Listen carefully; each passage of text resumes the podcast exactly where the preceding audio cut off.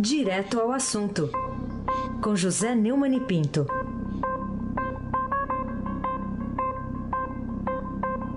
Oi, Neumani, bom dia. Bom dia, Raíssen Abac, o craque. Bom dia, Carolina Ercolim, tim, tim, for tim, tim. Buenos dias. Buenos dias. Bom dia, Almirante Nelson Volter e o seu pedalinho. Bom dia, Diego Henrique de Carvalho. Bom dia, Manci Biasi. Bom dia, Clã Bonfim, Manuel Alice Isadora. Bom dia, ouvinte. Melhor ouvinte da Rádio Eldorado 107,3. Nelson. Não, não, Nelson. Opa. Heisen. Heisen. Heisen Abac. Tamo junto, tá todo mundo O junto craque. aqui. Tamo junto.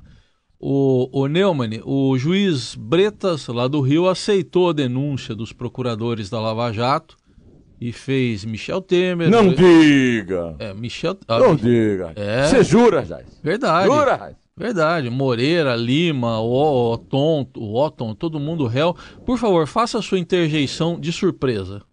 Ah! Oh, mas que surpresa! Bom, é, estou aqui, vou ter que interromper aqui o comentário que meu neto está me telefonando lá de Barcelona para dizer, ô vovô, você enlouqueceu.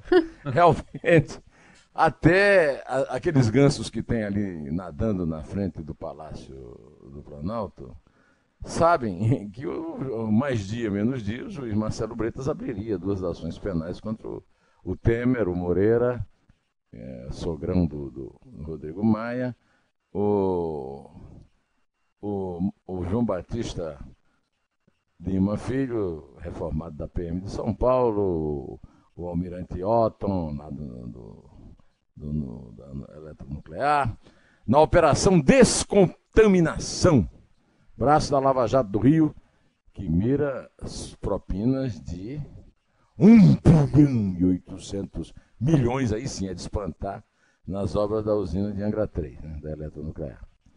Eles foram acusados eh, pela força-tarefa da Operação Lava Jato no Rio pelos crimes de corrupção, lavagem de dinheiro, evasão de divisas e peculato.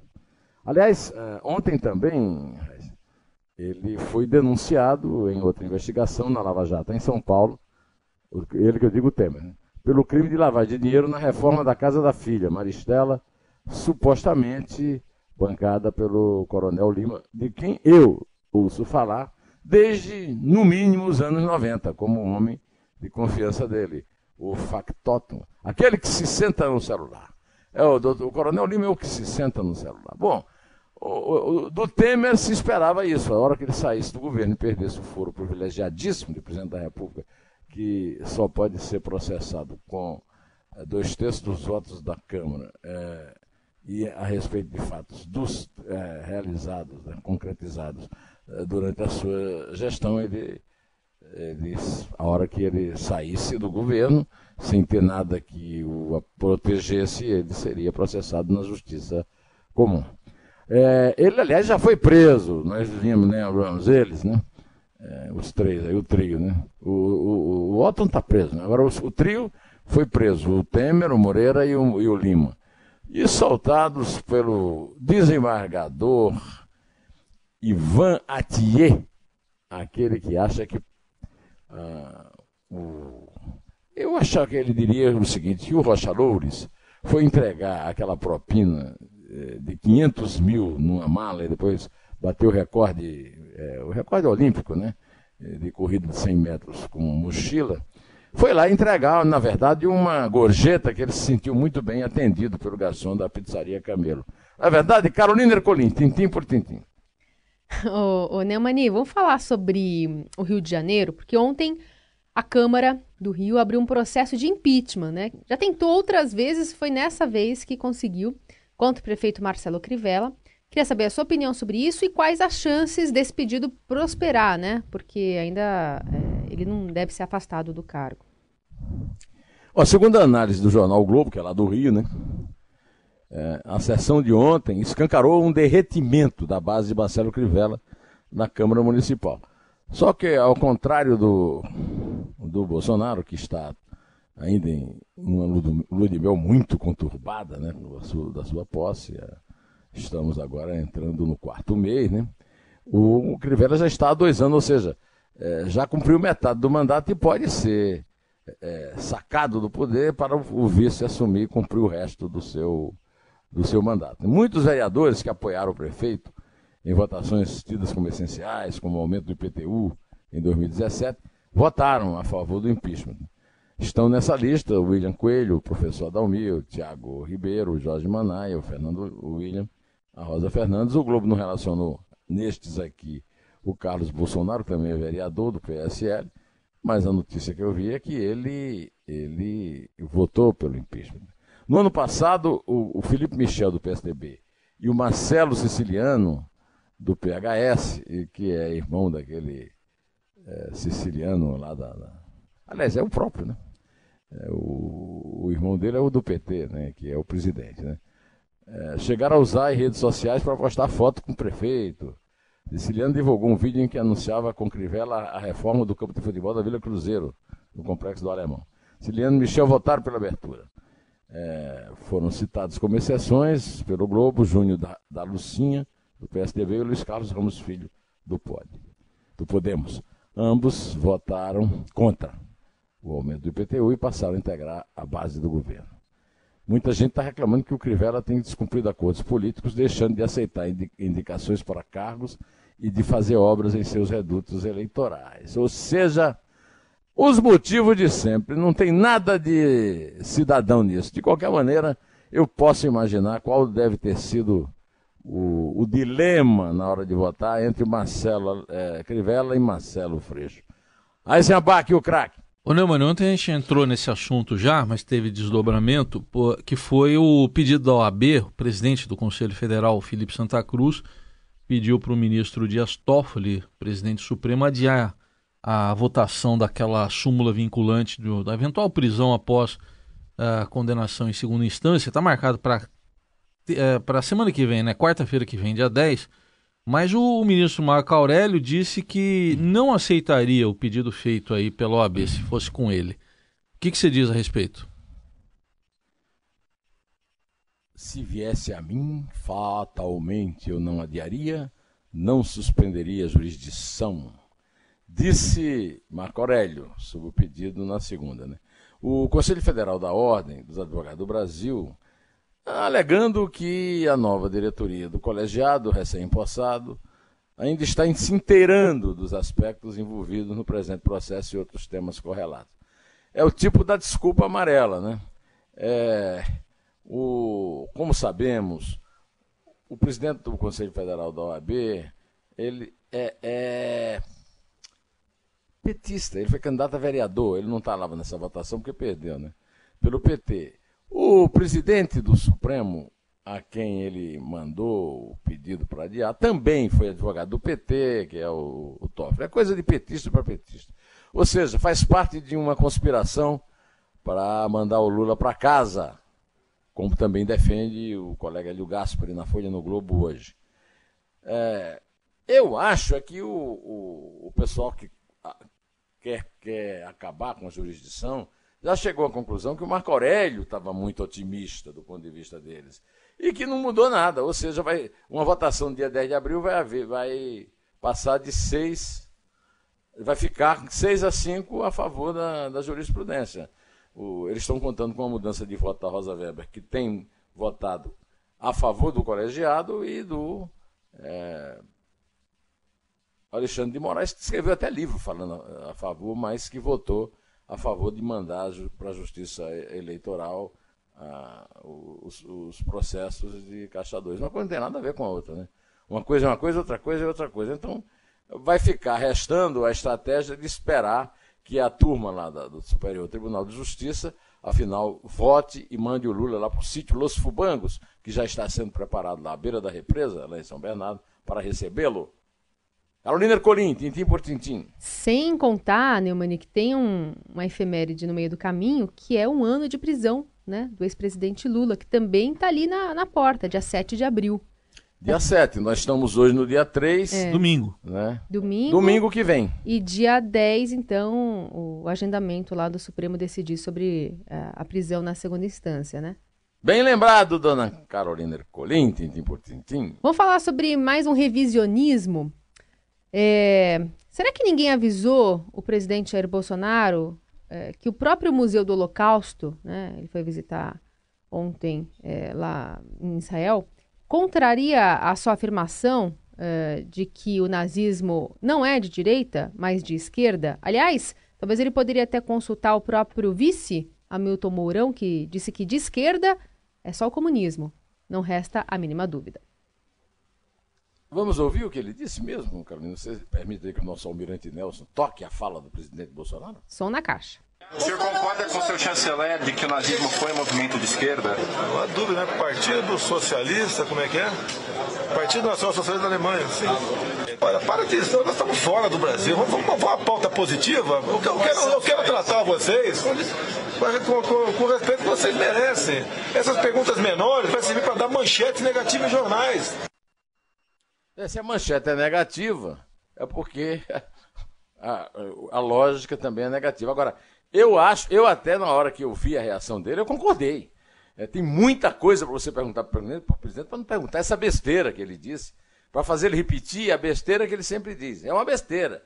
Quem duvidar, ouça o Cláudio Couto, é, ele já, nós já ouvimos agora há pouco, mas pode ouvi-lo lá no podcast Estadão Notícias, o podcast mais acessado de notícias no Brasil, é, em que ele diz uma coisa muito clara: os comunistas estavam no campo de concentração da mesma forma que os judeus. Aliás, os judeus reconhecem isso, como a Carolina falou no, no, no site do Centro de Memória do Holocausto, está escrito que o Partido Nazista da Alemanha era um entre vários grupos radicais de direita. A pedido do Caderno 2, o meu colega editorialista do Estadão, o historiador Marcos Gutermann, é, indicou seis livros que provam que o nazismo não é de esquerda. É, o, os livros indicados pelo Marco são Hitler, de Ian Kershaw, três livros de Richard Evans sobre o Terceiro Reich, é, é, Origens do Totalitarismo, da grande filósofa judia alemã Hannah Arendt, Os Alemães, um clássico, clássico, clássico dos clássicos do filósofo Norbert Elias, Agora, é, é propor demais para o Bolsonaro, para o, o, o Ernesto Araújo, que no tempo do governo Dilma ficava puxando o saco dela e dizendo que ela era vítima da ditadura. Agora diz que não tem mais ditadura, que não, não houve golpe. Né? Esses livros podem ser encontrados aqui na, na, na para quem quiser, para quem estiver interessado em ler. Agora nem precisa. Por causa do Bolsonaro, eu acho que o que vale é o título do colega Bernardo Melo Franco, bisneto de, de Afonso Arinos de Melo Franco, que escreve diariamente no Globo, e o título resolve tudo. Com Bolsonaro, pior para os fatos. Aí se abaque o craque. Tudo bem. O Neumann, outro destaque ainda dessa viagem do presidente a Israel, ele está voltando de lá. O, teve lá o episódio da, do anúncio da abertura do escritório de negócios em, Jerusalém. O Hamas que é um movimento tido como terrorista, né, e não reconhecido por Estados Unidos, por Europa, mas que controla a faixa de Gaza lá, é, reagiu e o, o senador Flávio Bolsonaro escreveu o seguinte para o Hamas: que vocês se explodam. Foi o que ele escreveu no Twitter, depois ele apagou. O que, que é pior para o Brasil, o Brasil com a relação para os árabes aí? Essa, esse escritório ou essa reação aí do filho?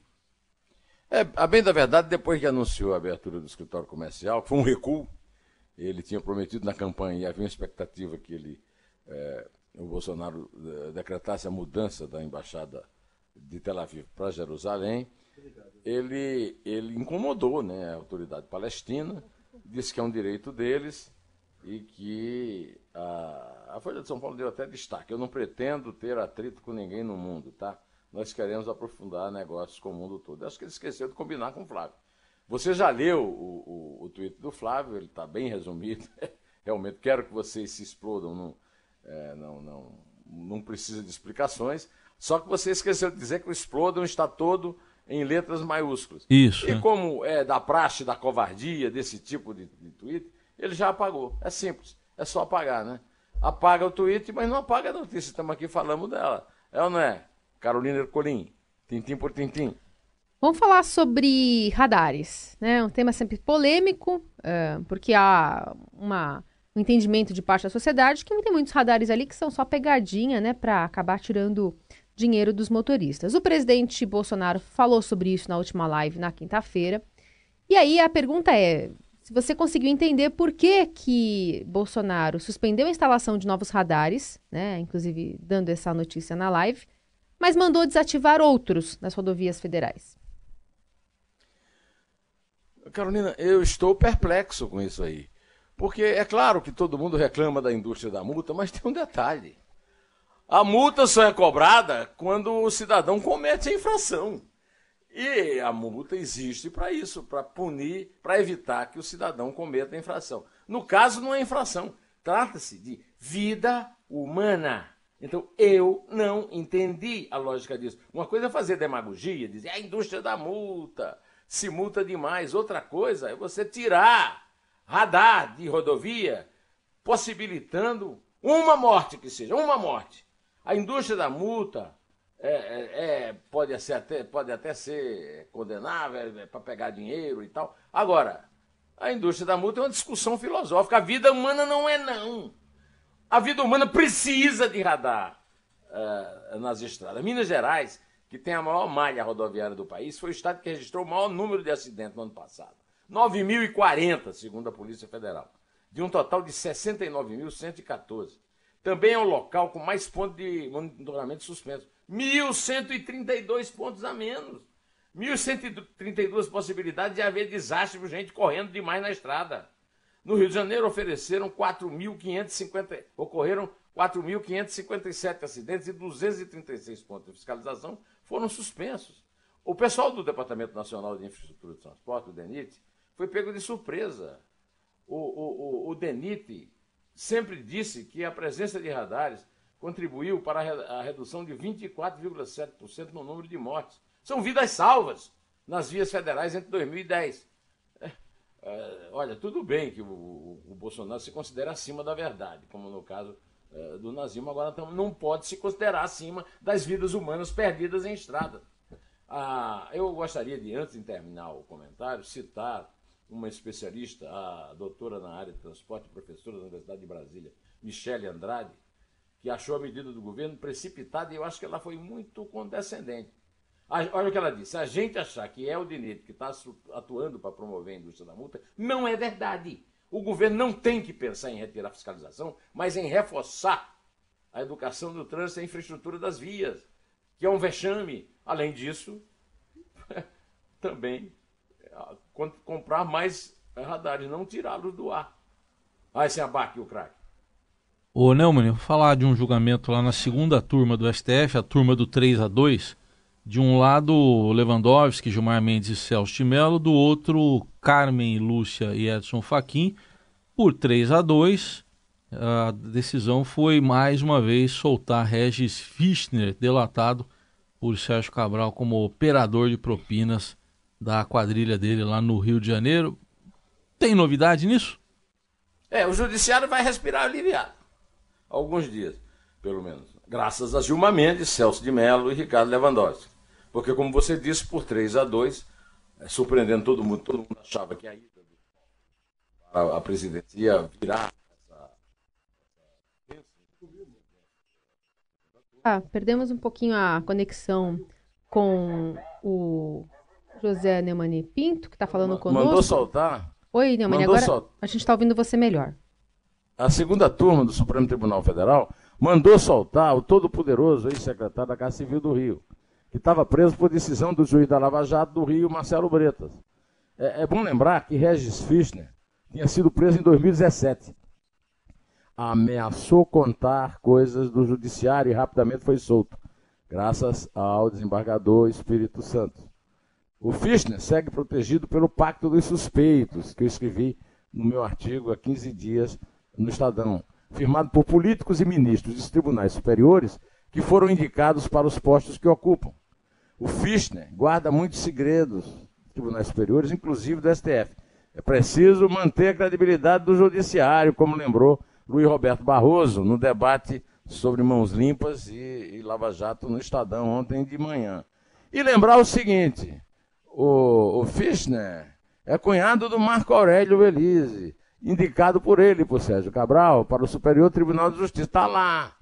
O Paulo Espírito Santo, né, que o soltou da outra vez, é, tem, é, é, da turma. O Fischner, o sócio do. O irmão, é, o irmão do Fischner, o, o advogado Zé Antônio Fischner, é um, tem uma das bancas mais.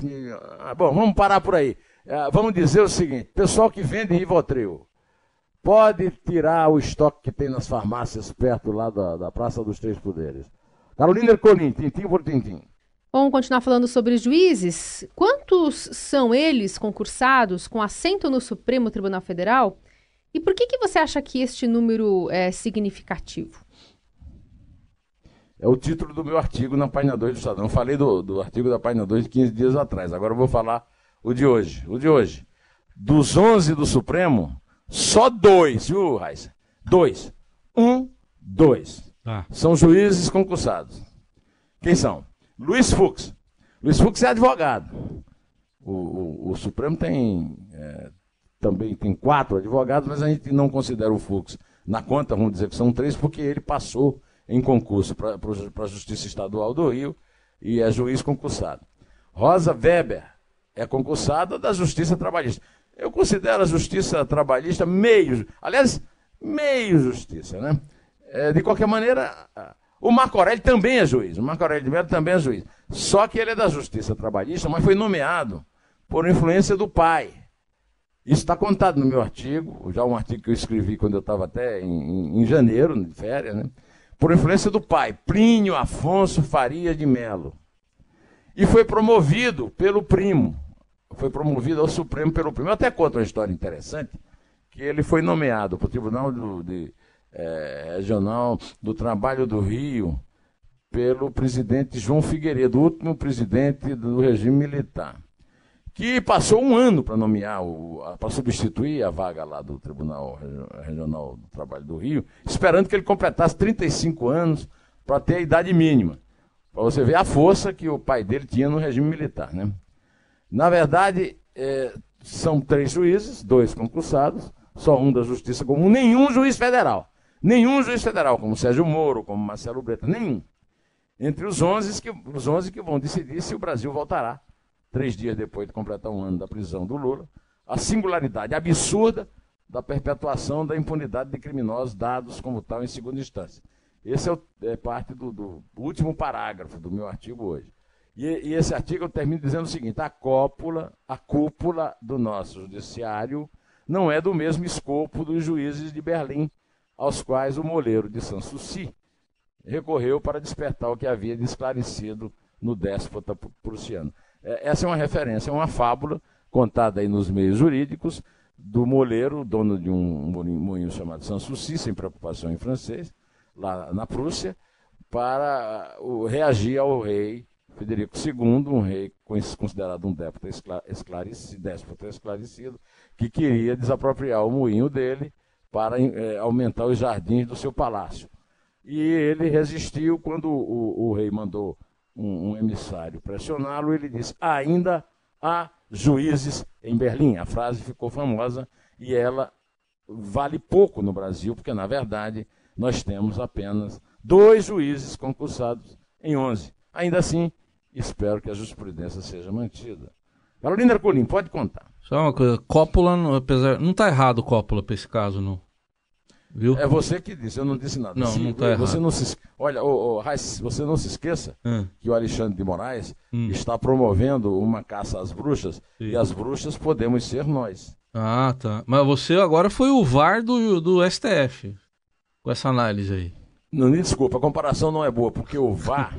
olha, ô, ô, ô, ô, Heinz, você me deu agora a oportunidade de fazer uma observação que é o seguinte: ah. a coisa mais impressionante que eu vejo é o poder divino que tem os comentaristas esportivos. O, o, um cara empurra o outro na área e diz assim, não, mas tem que ver se o empurrão foi suficiente para derrubar. Isso. O cara tá lá na, na, na, televisão vendo o lance 15 dias depois, ah não, mas será que teve? Só Deus pode, só é. o cara que empurrou e Deus podem determinar. Muito Agora, eu, tem um rapaz lá na, na, na, Globo News, que é o que dirige aquele programa é, Linha de Passe, filho do Maranhão, é o nome dele. É o Thiago. Tiago Maranhão. Thiago Maranhão. Que ele superou todas as, todas as minhas previsões de eh, deificação do comentarista esportivo. O cara disse boa noite. Ele disse: não, pra mim a noite só começa às sete da noite. É, é o, é o rei do cronômetro, é o rei da. da- da- é, é- é- é é a nova encarnação de Cronos, Tá, o, o deus então- do tempo. Vamos, vamos pegar embalo no cronômetro e vamos contar. Isso. É três. É dois. É um em pé.